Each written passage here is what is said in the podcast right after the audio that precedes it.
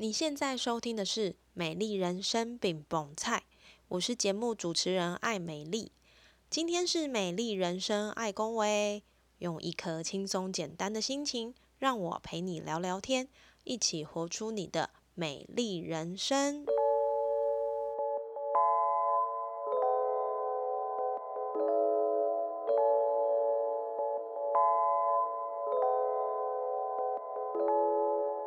今天呢，手机登场的是我的大学时期好朋友。过去十年，我们其实都在各自不同的时空领域做我们喜欢的事情。那偶尔可以从脸书知道，呃，对方在哪些事情上努力。那我们一直到最近开始比较有一些密切的联络，是因为我们要一起共同策划一场芳疗瑜伽，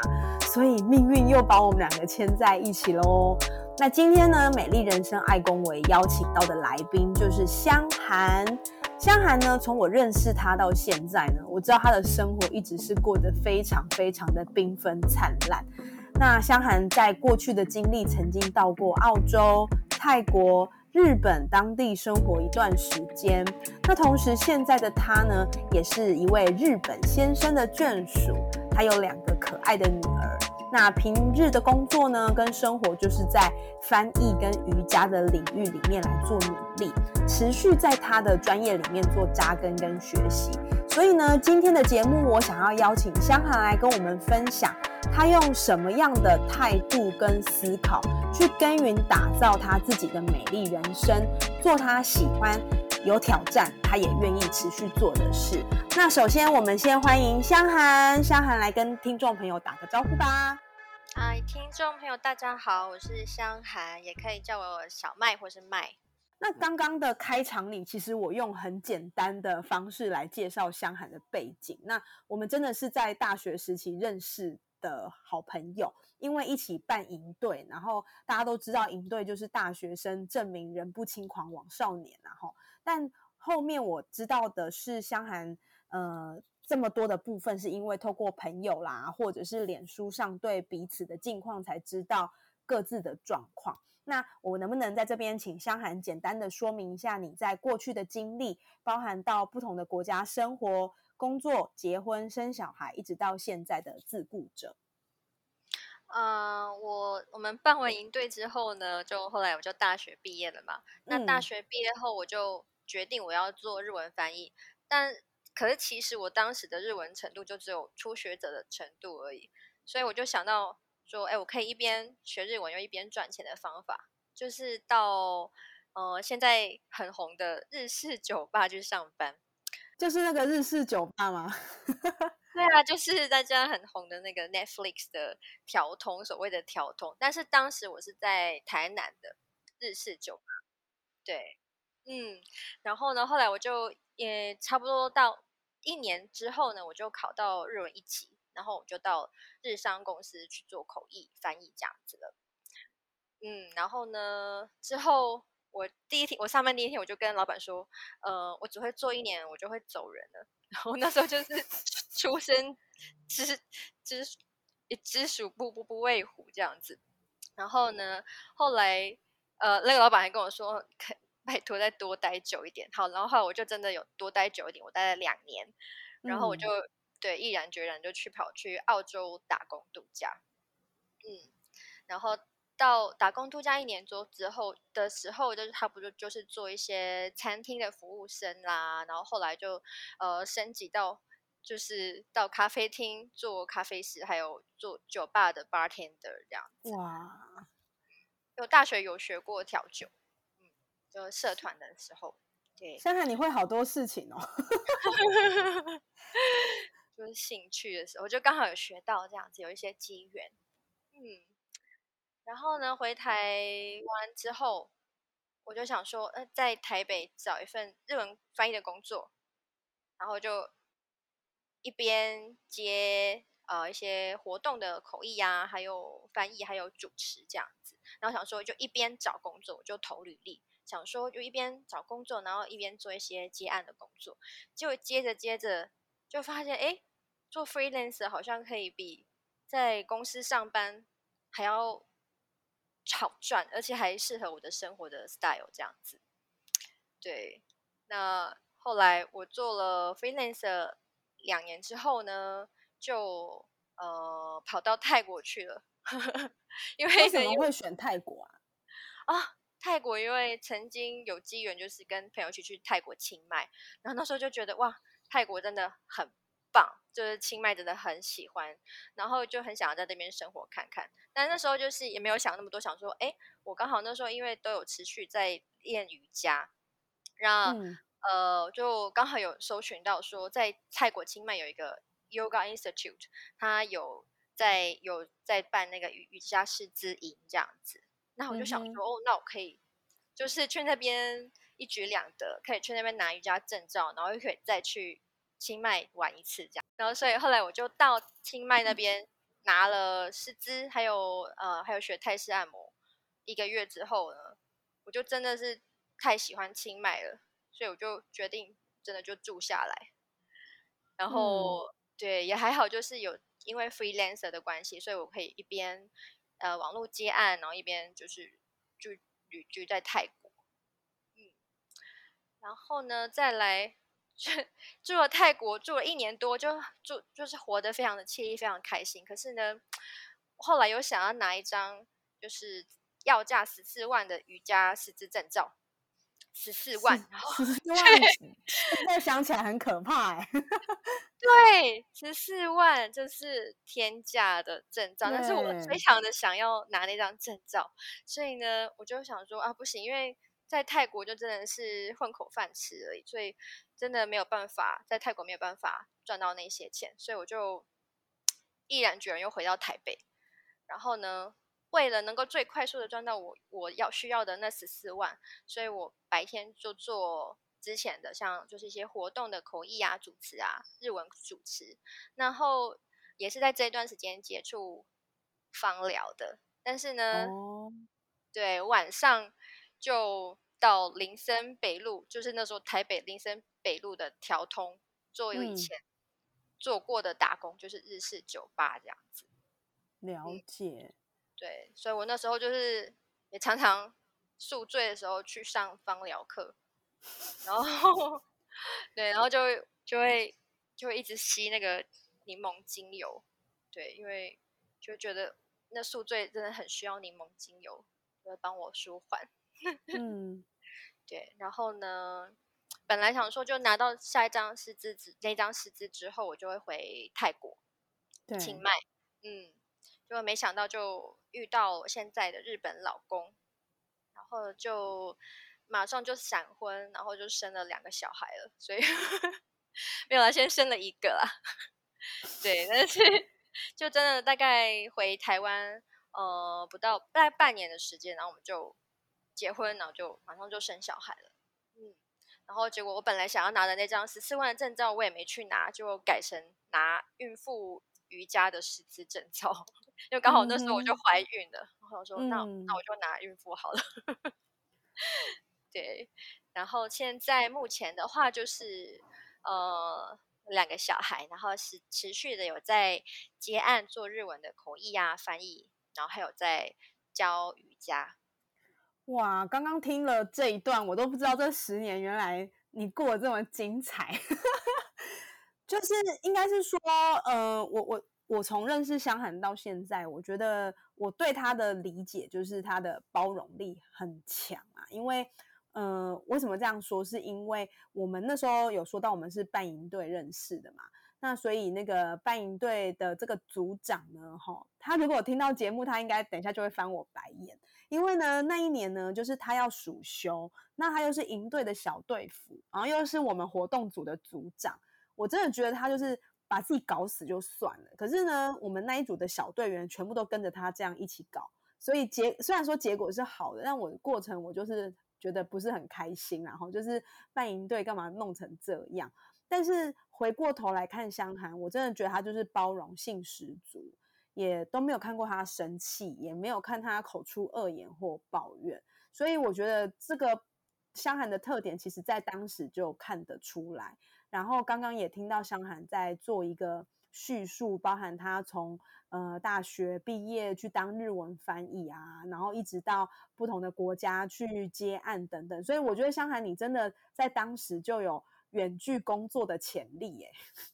就像你说的，你觉得这个过程你是呃做你喜欢的事情，然后也是在你喜欢想要生活的国家生活。对，那我想要问就是，你觉得在这样的过程当中，你你你觉得对你来说，这个包容力在你从以前到现在，你的所思所做所想，你觉得有带来什么样的影响吗？嗯，对我想到那时候的营队，真的是因为那个。组长 的关系呢？对我就我记得很清楚，就是那一隔天已经是营队已经要开始，然后那一天早上我们就要带早操了，但是我们前一天晚上就是什么都还没有准备好，对，所以我们就真的是熬夜，然后彻夜完全没有睡的，就从编曲啊，然后编舞，然后全部彩排这样子，然后到早上对。直接上阵，对，但是那时候真的就是赶鸭子上架，所以没有办法，就是只好硬着头皮上去。嗯，可是的确是我们做做的办的还蛮蛮成功的啊，自己说。但那时候其实真的就是没有时间去，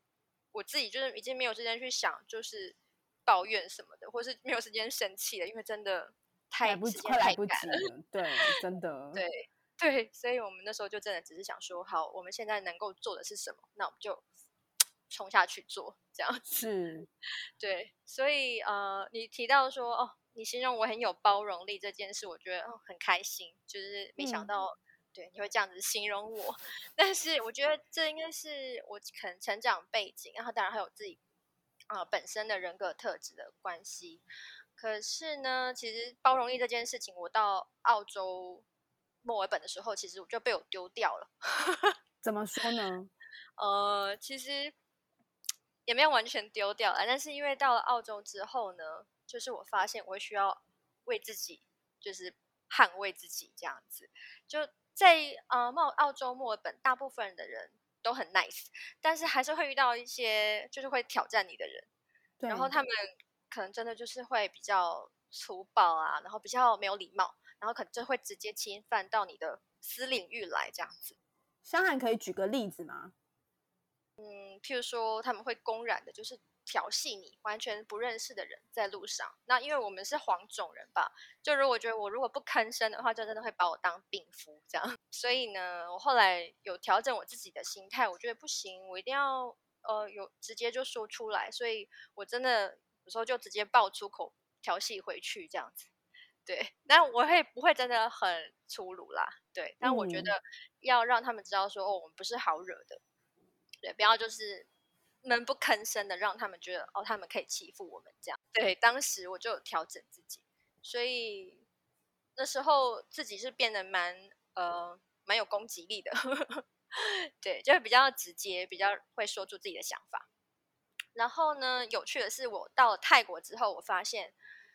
我的包容力在他们，泰我觉得泰真正有包容力的是泰国人，我应该是最暴躁的那个，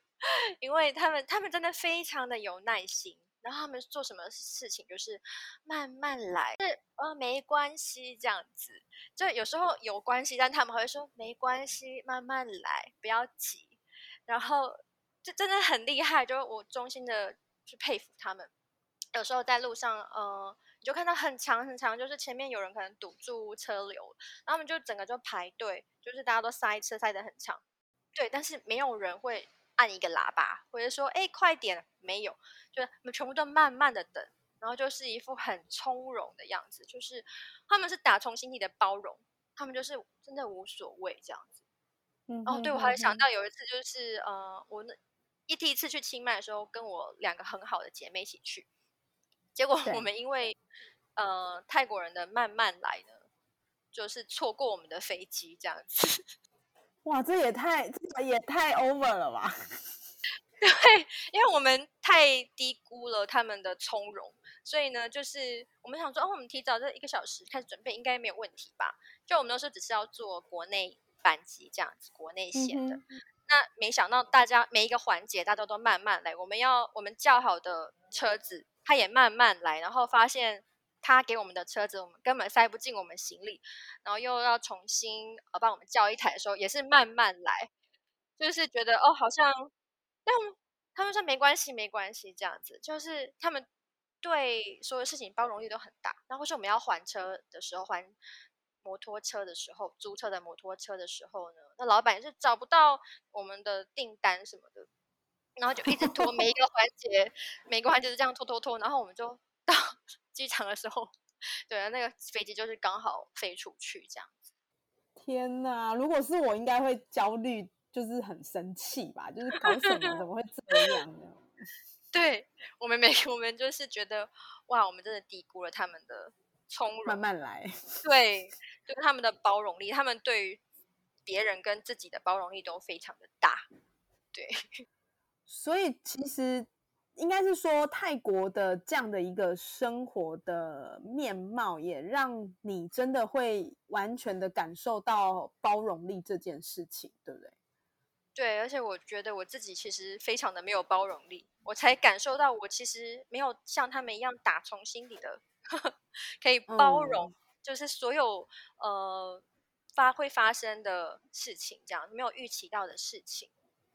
嗯，所以呃也因为这样子，我我觉得我以前会对别人很包容，但是对自己很严格。那但是到了泰国之后，还有这几年，就是慢慢的在调整自己，所以我现在对自己也比较包容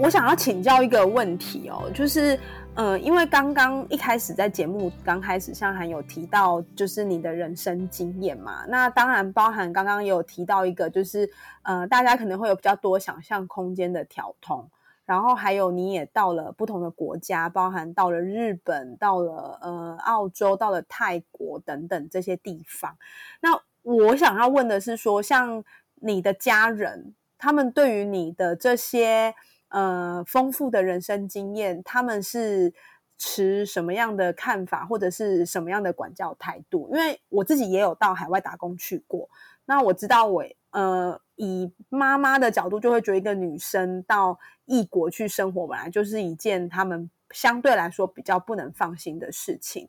那特别你又到了不同的国家，然后这些国家的风俗民情也都。截然的不同，比如说你刚刚说的澳洲，或者是呃包容力十足的这个泰国，对，那你的家人他们对于这个部分，他们是怎么样跟你沟通，或者是说，呃，你是怎么样跟家人沟通的呢？嗯，其实应该说完全没有沟通，不需要沟通这件事情，因为因为从小呢，我爸妈都是比较放任主义，是说放任主义，或是就是比较。给我多给我们比较大的自由的空间。那其实他们也是真的比较少参与我们的呃，可能一些学校的事务啊，或是呃一些生活上的这样子。所以已经在已经在就是生呃成长的过程当中，就是已经很习惯这样子的模式了。所以当初没有特别的呃什么葛藤，就是直接就是跟他们说哦，我已经想好我要去澳洲。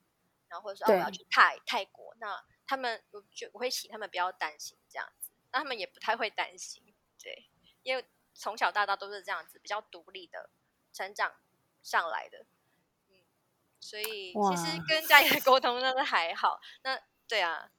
所以其实应该是我觉得这也是提醒，像我自己现在做父母的这个角色，就是孩子要 要放飞的时候就要让他飞的。就是对，应该是说，我我觉得像我刚刚你有提到提到说包容你，你觉得你后来觉得你自己包容力好像没有很好。我觉得反过来是另外一个点，是因为像像以我自己来说，我觉得我就真的一不是一个包容力很好的人，因为我很多事情都想要掌握。那当然，这个掌握如果没有办法，我我我 control 不了的话，我就会想要。我我就会焦虑，我就会想要去控制它，所以可是反观在你的父母，可能在这一块，他们其实是给你听下来是给你绝对的自由，因为他信任你会把自己照顾好，对不对？嗯，对你这样的话，可能没办法去泰国清迈哦，你会被他们气死，因为 没有没有事情是你可以掌控的，对，就是事情都不在你的掌控之内，你就要顺应那个它的流动这样。然后我现在自己育儿也是一样，就是有时候我会觉得不要把自己逼死，有时候就是让他们自己自己玩，然后他们自己会想办法。对，因为我有有听过，就是太呃能干的父母呢，会教出无能的小孩，就什么事情你都先帮他做好了，你都很好棒棒的话，他就觉得哇，爸爸妈妈好棒，然后我什么都不会做，那我都不要做好了，就是都让爸爸妈妈做好了这样子。所以我觉得有时候。呃，无为是一件好事，这样子，那也可以放过我们一一把，这样就是让我们 轻松一点。嗯，真的呢，我我想要呼应一下，就是我有一个我有一个侄子，然后他就是应该是说就是我哥哥的小孩啦。然后呢，我哥哥跟我嫂嫂他们在管教小孩，其实跟我以往。看到管教小孩的方式，其实是很大的不一样，因为他们真的就是放任小孩，然后所以下雨天啊，小孩就会撑着伞去外面，或者是穿雨衣去外面踩水啊，什么什么的。对，可是你知道，在当时的我，我就会觉得。干嘛这样？就是下雨，这样不是很容易感冒吗？然后我阿妈也会觉得，就是这真是成何体统？怎么会会让小孩这样玩？那当然，这只是其中的一个呃比较放，不要说放任，然后就让他们自由去探索。那我嫂嫂她也还有很多让孩子自己探索的一些例子。但我后来发现，就是我的侄子现在国三。他相对来说是真的成熟很多，他也不需要家家人担心，因为他知道他要做什么事情，那他也会自己抓好那个限度。所以你说就是太厉害的孩呃父母可能会造成无能的小孩，我觉得这句话真的是很有他的道理。对我也是会不就是不自觉的会想要去控制，会去管教我小孩，像下雨天踩水，我也会很不经意的就不自觉的会想说。不要踩水，但是我就说赶快转念想说不对，他们现在就是在探索，然后在玩。其实有时候应该要放手让他们玩，对，就是放手。真的，所以就是也刚好让听节目的爸爸妈妈，呃，有的时候放手不一定是不好啦，吼。对，放过他们也放过自己。啊，真的，哎，那我想要请问一下香涵，就是像刚刚提到的这些文化的冲击啦、包容啊、反思啊，那我觉得在你要在跨过下一个阶段前的成长，一定会面临到一个情绪叫做焦虑。那我觉得像这样的焦虑，其实一定会发生在很多的事情上，包含像可能是呃教你的教学、你的翻译、你的工作，或者是育儿，甚至是你现在在专注的瑜伽事业上。因为像不同的环境，或者是你要练习不同的动作，都会是一种。不同领域的挑战。那虽然说我们常常都说要跳脱舒适圈嘛，可是当你在转换，或者是你要真真切切去转换到一个你不熟悉的领域的时候，其实心情上是很容易焦虑的。那想问香涵，就是在这个部分的焦虑，你会怎么样去面对？以及你转换好之后，你要怎么全力以赴呢？嗯，我觉得。说我认定一件事情就会全力以赴，就是其实我觉得，如果你真心的对一件事情有兴趣、有热忱，那呃有再多的困难都可以排除，你就会很自然而然的，就是会投入你的心力去做这件事情。要如果你就半途而废啦，或者是嗯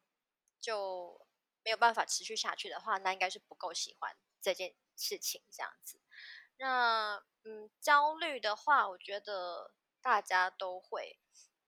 那像我，譬如说在呃踏出舒适圈，我刚到澳洲的时候，其实我有很长的一段时间，我都觉得我自己是一个小婴儿，我都会说我是一个就是 little baby，因为所有的事情我都不会，然后都要重新学，然后呃会一直犯错这样子，对，然后或者是说在呃做一些。该第一次，呃，比如说一开始做日呃教学的时候，做瑜伽教学的时候，我也是，或者是做那个活动的主持的时候呢，其实我都会非常的紧张，然后也很焦虑，这样子，就是可能前一个礼拜我就会开始焦虑了。但是因为因为我不是一个很高危，不是很一个很爱讲话的人，所以这件事情对我来说很多事情很多部分是要克服的。对，但是呢，没有人一开始就是没有人一开始就会主持，没有人一开始就可以说着一口流利的英语，也没有人一开始就可以倒立。所以呢，我觉得就是把这些挑战呢，都当做是人生的体验。所以，呃，你就把它当做体验，然后去相信自己是有一天可以往那个方向，会有往那个方向前进，然后有一天可以达成的目标，那就可以呃丢丢掉这个我们不需要的焦虑了。嗯，我我觉得这个真的讲的很好，就是。呃，当然知道跟做到其实有的时候是两件事情啊。坦白说，然后焦虑这件事情，我觉得特别在现在的，我们就说现在疫情，其实也很容易让让我们担心。然后这种担心，我觉得也会连带影响到可能我们在工作上或者是。其他的事情上，那我想要回应一下，就是我刚好在昨天有看到，呃，阅读前哨站的瓦基啊，他有说，就是我们就是把我们的每一天都过好，然后，呃，每个人可以打的仗就是今天，所以我们帮我当我们把永无止境的昨天跟明天当做负担扛在自己身上的时候，我们才会崩溃。那今天过得怎么样？其实不会让我们装抓狂，而是因为我们后悔昨天发生的事情，或者是担心明天发生的事情，才会让我们觉得痛苦跟懊恼。所以，当我们真的专注在一件事情上，其实就是就是活在当下最好的一个实作了，对不对？真的，而且这让我想到，我跟一个泰国人在，我泰国朋友在呃议论一件事情的时候，因为我们就有提了一些口角。然后呢，我就要跟他说，那之前的那些事情，呃，到底是什么样的状况？我想要解决事情。他就说，我朋友就说，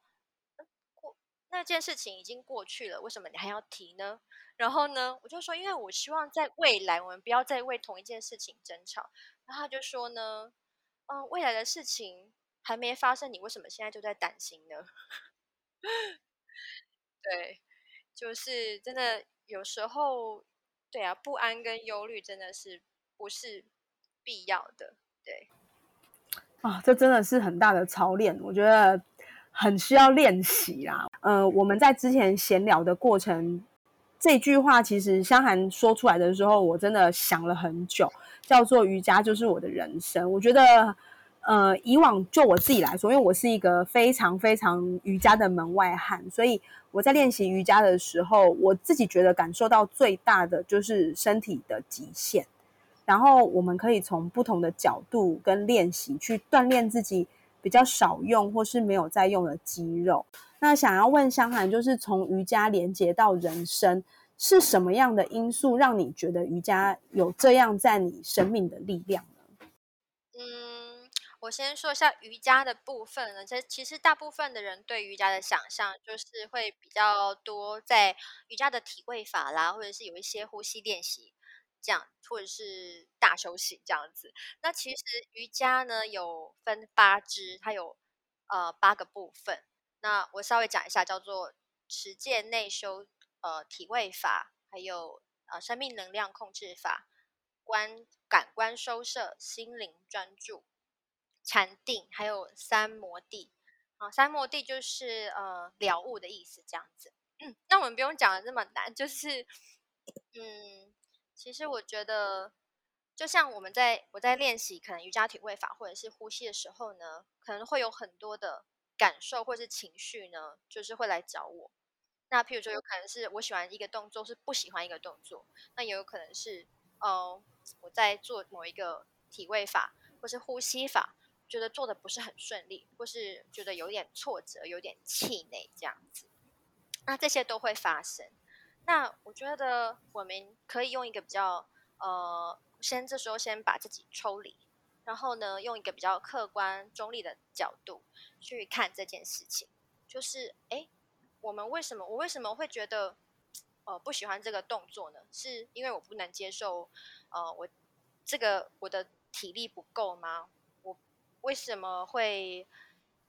呃感到挫折呢？是不是因为呃我想要变厉害，然后希望可以得到大家的认同肯定呢？那或者是说我可以用一个另外一个转念，然后用另外一个比较客观中立的想法去看这件挑一挑挑战的事情，就是哇，原来这个动作这个体位法可以训练到我这些肌肉啊。那虽然我现在还做不起来，但是呢，哦，我知道这个体位法可以有这样子的效果，或者是可以让我觉知到我其他身体不一样的感觉。那就把这个当做一种体验。嗯那其实用这种比较中立、客观的态度去看一件事情的时候，就比较能够呃深入到它的本质，然后我们也比较能够用正向的态度去看这件事情，这样子。那嗯哼，对我们呃觉察到之后呢，再就是接受它这样子。那当你一把它当做一件是呃本它的本质，看清楚它的本质之后呢？或者是可以用一个比较正向的态度去面对它，之后你就可以接受它。然后我们接受好处理完之后，我们就可以把它放下，因为我们还有我们的人生要走，我们就继续往前走这样子。那从瑜伽讲到人生，其实你觉得瑜伽跟人生哪个比较难呢？瑜伽的体位法跟人生哪个比较难？就人生，人生比较难吧？对啊，当然是人生啊！我以前在刚开始教瑜伽的时候，我的瑜伽老师就跟我说，教瑜伽会比就是持家还要难吗？对，所以瑜伽跟人生，瑜伽的体位法跟人生来比，当然是人生比较难嘛。所以我们就把这个瑜伽的这些你练习的时候的觉知、觉察，然后接受。呃，然后再就是放下，把它运用到我们的日常生活中来。对，因为日常生活中才是你真正的人生，你的生活。对，所以我才会说，瑜伽就是人生。那其实人生也就是瑜伽。其实我我觉得我刚刚在听香涵讲这一段，我觉得我大概可以理解你所谓瑜伽就是你的人生的这这句话，因为它嗯，它也是会让我们在练习的过程当中遇到一些挑战。那人生也是，人生在不同的关卡也会有不同的挑战要我们去克服。那嗯，我们可不可以就是突破这个挑战，或者是我们在这个挑战呃？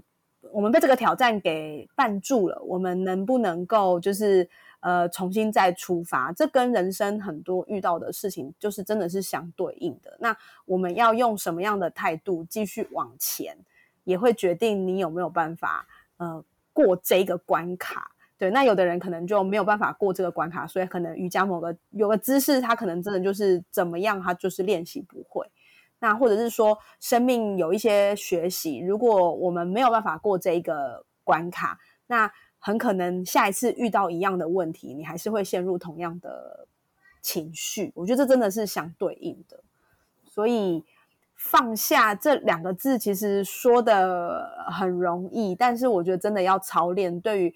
不管有没有练习瑜伽的人来讲，它都是一个不容易的动作。真的。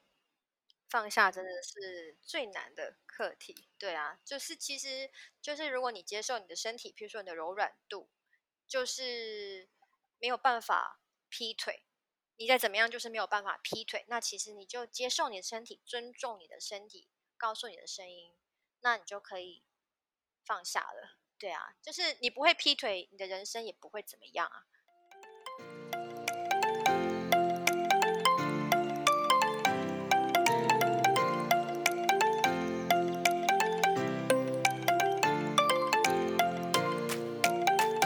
最后，我想要问香涵对于美丽人生的看法，就是，呃，能够让生命有一个很不同的看见，或者是在不同的阶段享受人生给的回馈，我觉得真的是身为人类很棒的事。那以刚刚香涵分享的故事，老实说，我觉得听完我也很羡慕，因为可以到不同的国家，然后去做 freelancer，然后去做你喜欢的事情，享受呼吸当地的空气跟氛围，甚至是你为了要达成你的目标，那你也很清楚知道自己的界限，设立一些你觉得。对或错的事情之后，然后你再调通打工，因为我相信这个部分大家可能听到都会有一些比较多的疑问啦。但是我觉得这个是香涵在当时做的选择，而且他也为这个选择做出他相对应他要去努力要去负责的事情。所以对于香涵来说，你觉得你正走在你的美丽人生上吗？那你希望你的生命可以用什么样的方式去展现它的亮光？人生就是给我们呃最大的礼物了，这样子。那人生不管是在呃面对挫折啦、困境，或者是遇到一些很挑战的事情的时候呢，我觉得这些都是人生命给我们的一些礼物。那这些都是让我们去体验的机会。我觉得就是让自己充分的体验我们的人生。那当你就是充分可以充分体验你的人生，然后。呃，非常的心怀感恩，然后在你有活力，而且你的那一份保有那份平静的时候呢，你就可以很自然的把这个光辉呢，呃，就是传染、感染，或是分享给你所爱的人、的家人，还有你身边的人事物，那也会自然的变成一个好的循环，然后回馈到你自己身上，那整个就会是非常。美好的事情，这样。